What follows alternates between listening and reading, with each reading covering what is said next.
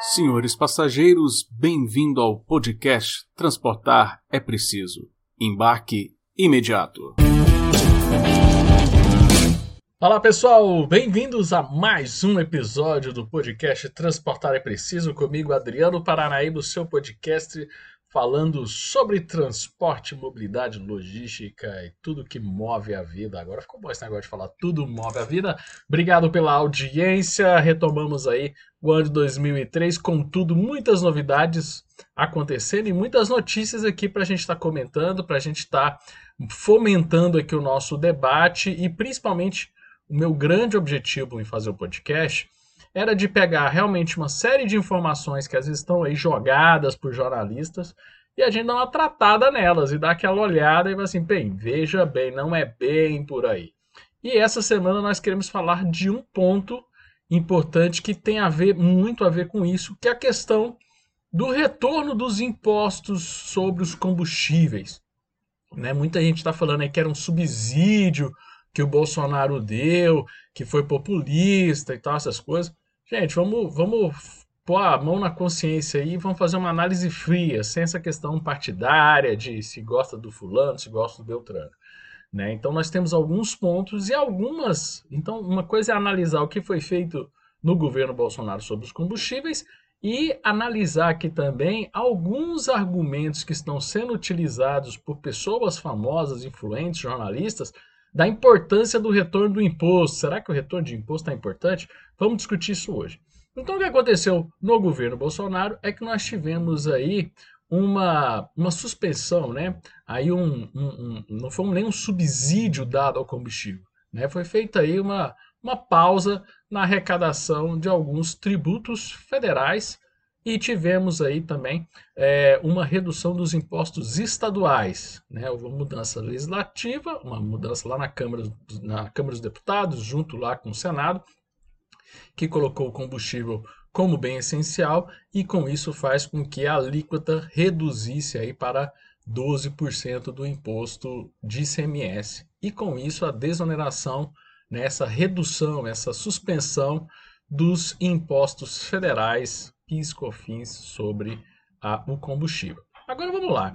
É, primeiro, primeiro ponto, a questão dos impostos estaduais. Gente, era indecente uma série de tipos de é, é percentuais de ICMS que a gente tinha. Tinha estado que era mais de 30% o ICMS do combustível, né? Isso faz com que o combustível fique muito caro, né? Não foi à toa que a gente viu que depois dessas medidas o preço do combustível diminuiu muito. Então nós temos um problema que muita gente entendeu como populista a desoneração tributária do combustível, mas nós temos que entender uma coisa importante. Infelizmente, no Brasil, para os transportes, a nossa única matriz energética é combustível. Então, quando a gente fala em combustível, em redução de imposto para combustível, nós não estamos só diminuindo o preço do combustível para o bacana que comprou um carro zero agora e vai lá abastecer e quer passear com seu carro, ou o cara que compra sua moto. Nós estamos falando de todas as cadeias produtivas do país usam o modo rodoviário e com isso o combustível ele está presente na produção de tudo quanto é produto no Brasil que precisa ser transportado. Infelizmente nós temos uma dependência muito grande do combustível, né, principalmente dos combustíveis fósseis, que faz com que a gente tenha essa, essa ampla dependência. Então, reduzir o imposto não significa necessariamente que você está dando um subsídio. Não significa necessariamente que você está dando um incentivo para as pessoas usarem mais carro. Mas, na verdade, você está reduzindo o custo de um fator de produção muito importante, que é justamente o combustível. O que nós tínhamos que fazer, porque uma das coisas que faz o preço do combustível aumentar e isso de escala global, é sua, o seu aumento da sua demanda. O que a gente tinha que fazer era estar realmente empenhados em termos mais outras novas matrizes energéticas. E nessa matriz energética fake que a gente está vendo aí da eletricidade, de carro elétrico, não adianta nada ter carro elétrico, que quando você liga na tomada para carregar o carro elétrico, a energia elétrica, ela na verdade está vindo uma termoelétrica que está gastando diesel lá, que está queimando diesel para poder fabricar a energia elétrica mas sim matriz energética mesmo, de fato, outras matrizes energéticas, para a gente diminuir a pressão da demanda sobre os combustíveis fósseis e com isso, com, em cima do petróleo, gasolina, diesel, e com isso a gente reduzir o custo desse combustível. Por exemplo, caminhões movidos a gás é uma alternativa, a gás natural. Nós temos muito gás natural, no nosso pré-sal.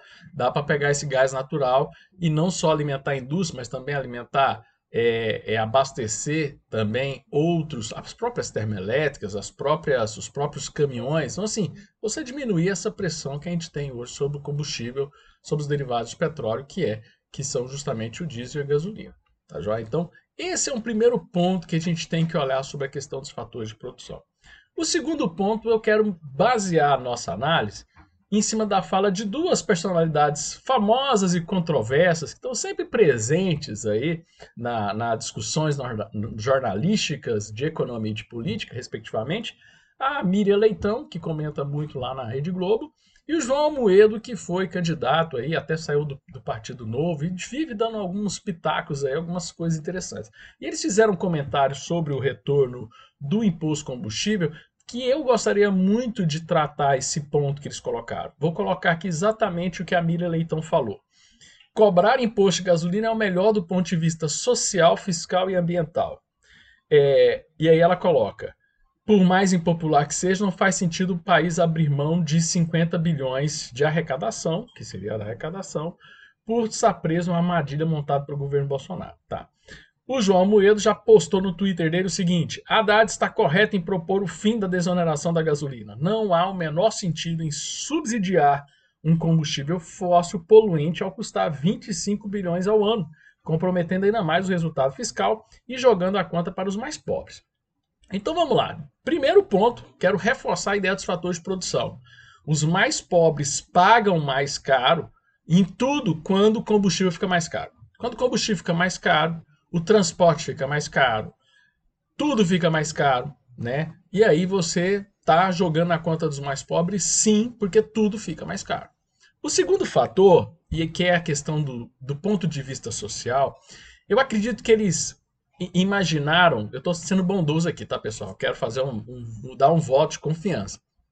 De tipo assim, ah, eu cobro um imposto na gasolina que aí eu desincentivo os mais ricos a usarem carros e eu ainda pego esse dinheiro e realoco para obras sociais, para ajudar os mais pobres, para gastar lá em mobilidade, alguma coisa assim.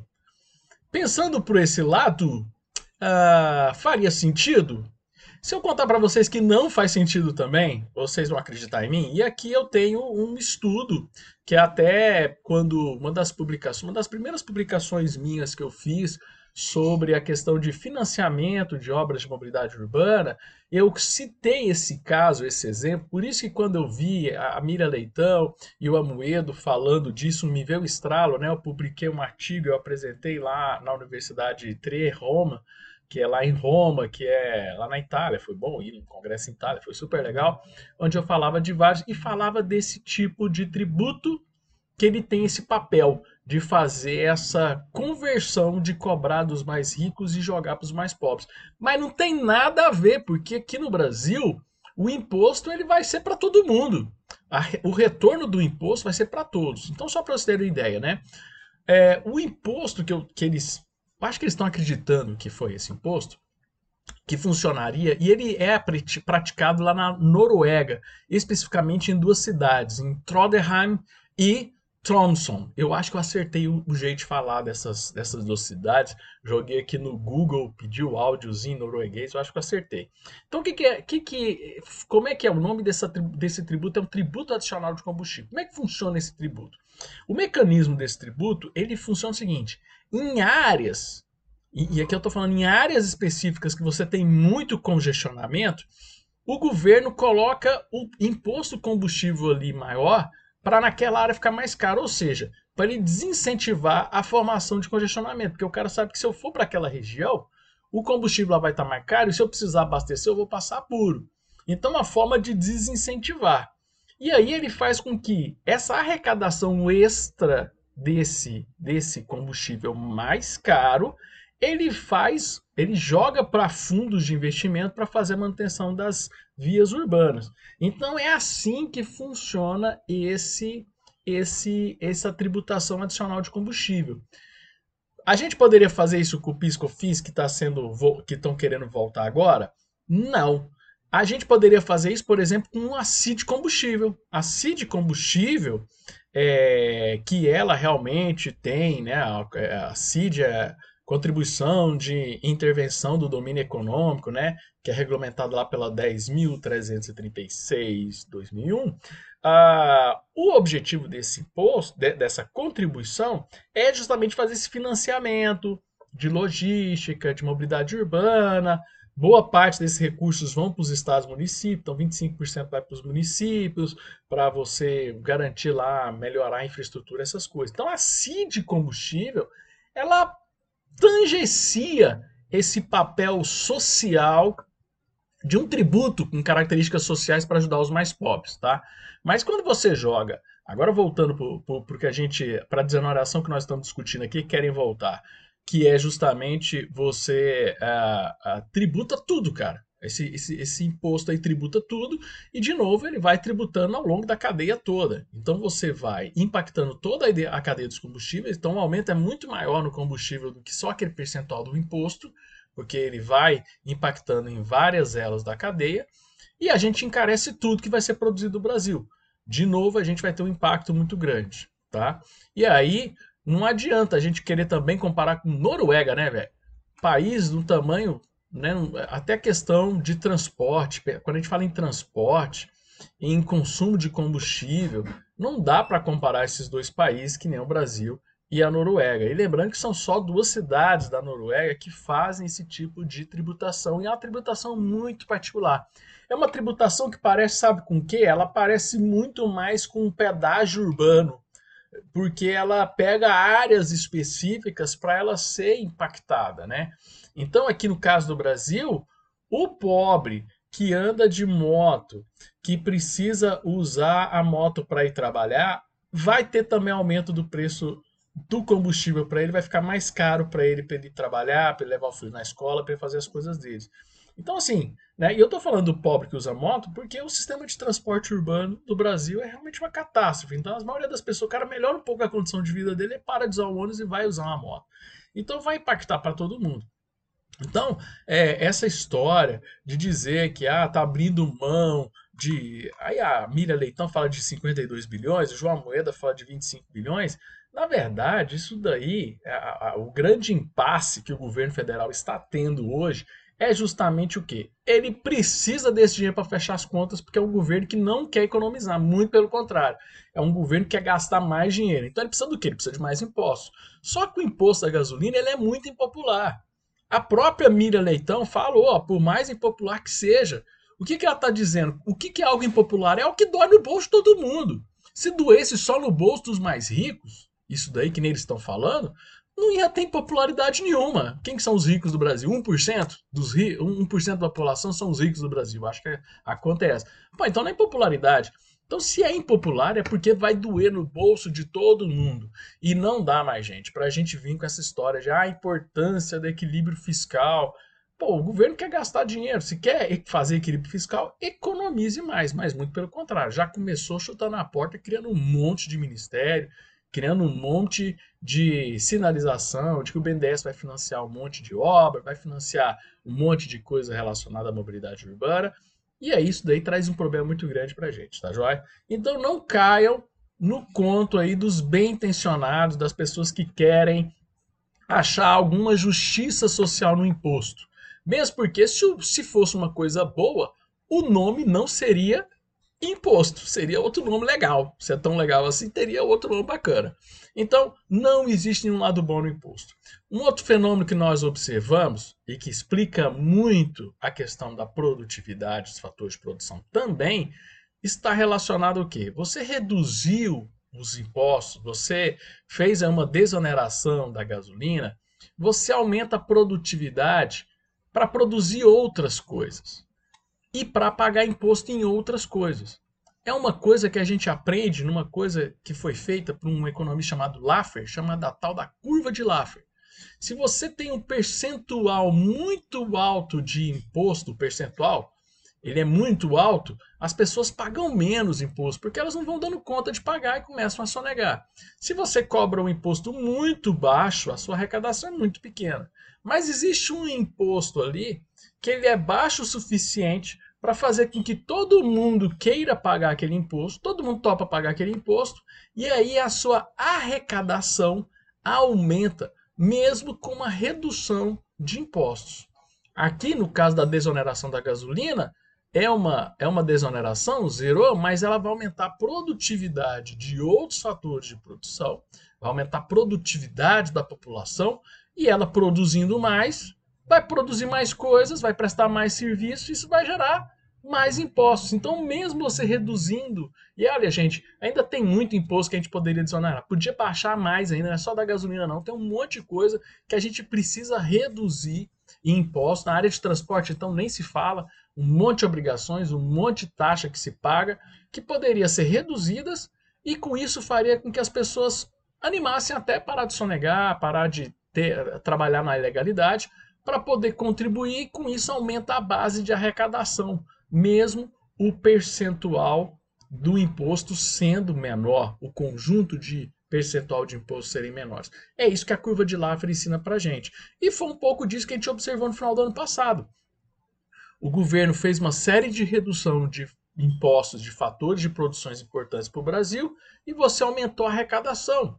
Se é uma armadilha, que nem a Miriam Leitão falou, uma armadilha populista criada, por que, que a arrecadação não caiu também?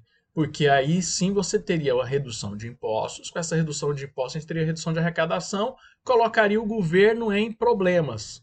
E aí sim ia ser uma armadilha. Mas a arrecadação aumentou.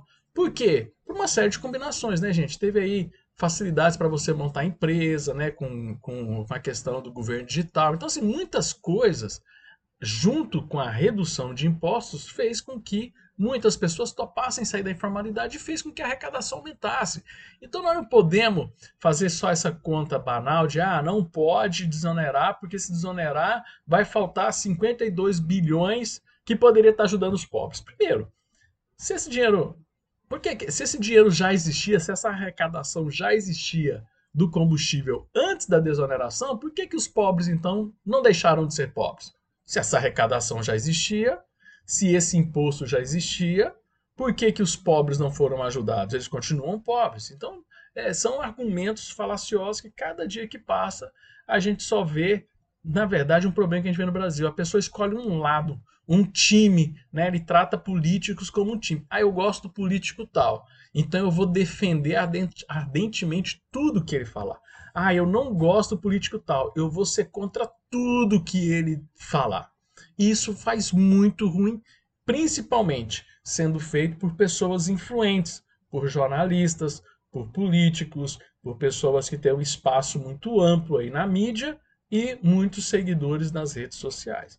Então, gente, vamos tratar a coisa mais séria, vamos preocupar mais com o Brasil, com o Brasil que a gente quer fazer crescer e o transporte, gente. É, tinha que desonerar mais coisa. Tinha que, tinha, tem, muito, tem muito mais imposto aí, não é só esse isso é uma fagulha perto do que a gente poderia estar tá reduzindo mais. Era para ter servido, essa desoneração da gasolina, era para ter servido de aprendizado. Falando, tá vendo? Se a gente reduz um pouco, a arrecadação aumenta, aumenta a produtividade brasileira, vamos cortar mais, dá para cortar mais. Mas, quando você tem um governo que a preocupação dele, eu preciso arrecadar mais porque eu preciso gastar mais, porque a minha preocupação é ter dinheiro para fabricar popularidade, para poder distribuir bondade, para poder distribuir picanha, aí não tem como salvar o Brasil, não, galera. Aí não adianta. Vai ter que vir imposto. E o problema maior é que é um imposto que vai pesar tanto nos ricos quanto nos pobres. Então não venham com essa conversinha fiada. Tá joia?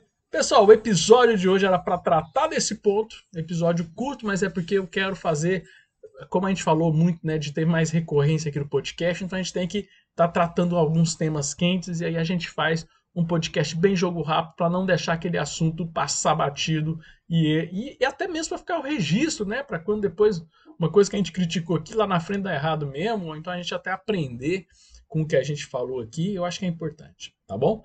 Pessoal, Agradeço muito aí todo mundo que está acompanhando, todo mundo aí que está me respondendo. Tá, tem muita gente me sugerindo pauta. Manda lá no meu Instagram, manda aqui se você está assistindo no YouTube, aonde você quer que esteja assistindo, manda um comentário aí, faz uma sugestão de pauta. Ah, podia falar de tal assunto, ah, eu tenho dúvidas sobre isso. Manda que a gente coloca na pauta aqui e a gente manda ver, tá bom? Valeu, gente! E lembrando que transportar é preciso e o embarque é imediato. Forte abraço, galera. Valeu! Tchau, tchau. Até a próxima.